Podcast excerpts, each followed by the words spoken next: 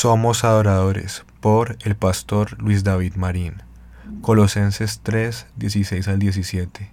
La palabra de Cristo mora en abundancia en vosotros, enseñándoos y exhortándoos unos a otros en toda sabiduría, cantando con gracia en vuestros corazones al Señor con salmos e himnos y cánticos espirituales.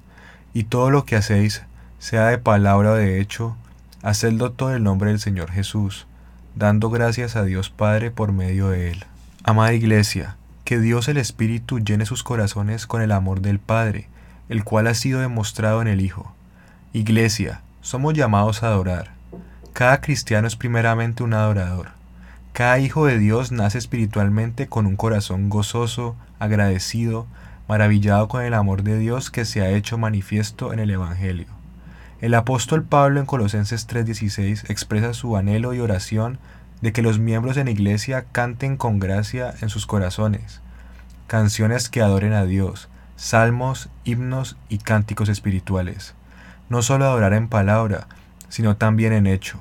El apóstol dice, hacedlo todo en el nombre del Señor Jesús. Iglesia, te invito a meditar en esto. ¿Qué significa todo? ¿Cómo se ve una iglesia que hace todo en el nombre del Señor Jesús, dando gracias a Dios Padre por medio de Él?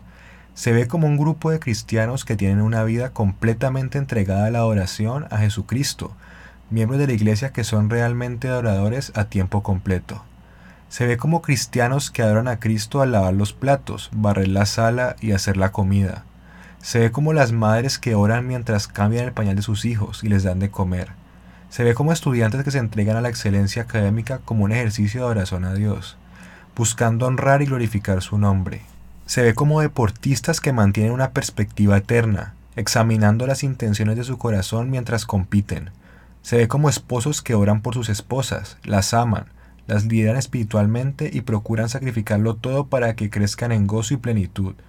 Se ve como pastores que crecen en ser hombres de Dios y diáconos que se esfuerzan para servir a las necesidades de los pastores y los miembros de la iglesia.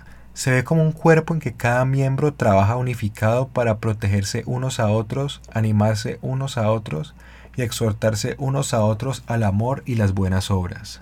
Seamos una iglesia que cada año crece más en ser principalmente adoradores que hacen todo en el nombre de Jesús.